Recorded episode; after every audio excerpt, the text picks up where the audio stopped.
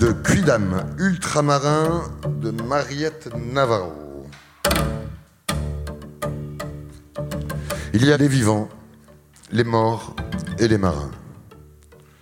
On peut respirer encore et être déjà mort. On peut être discret, terriblement vivant. On peut porter la mer en soi en n'ayant jamais senti l'odeur du sel, en n'ayant même jamais quitté la campagne ou la ville. On sait quand on est mort ou quand on est marin, même rivé au sol. On sait quand on dérive, quand on passe à côté, quand le sol n'est pas ferme, quand sous les pieds. On sait quand on est d'ici sans en être et toujours appelé au départ. Il y a les marins qui pour certains n'ont jamais vu la mer et ne s'appelleraient jamais eux-mêmes de ce nom qu'ils ne connaissaient pas. Ils portent quelque chose des disparus alors même qu'on leur parle, qu'on les tire vers la vie pour conjurer l'angoisse, alors même qu'on les touche et leur soutire des promesses. Il y a les marins, absents jusqu'au vertige, familiers de la mort sans en passer la frontière, travaillés par la question jusqu'à la maigreur, plus là, quoi qu'il en soit, dérivant les pieds fixes, avec ce pouvoir qu'on leur envie d'observer de loin comment la vie se débrouille sans eux.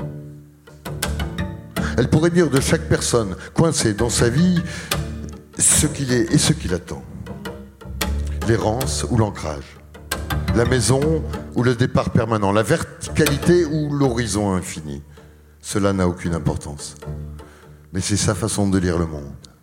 Elle, elle appartient à la mer bien avant d'avoir navigué dans les années terrestres, de maisons chaudes et de fratries, de girons maternels et de chemins vers l'école, dans les années même de villes éloignées de tout port, d'études et de livres lus, elle ne marchait pas sur le même, sol que les autres. Et cela n'empêchait en rien l'amour et les étonnements, les courses dans l'herbe et les baisers sur le banc. Elle était seulement plus prompte à la disparition, à s'envoler au moindre courant d'air. Cette voix ça avait été particulièrement frappant.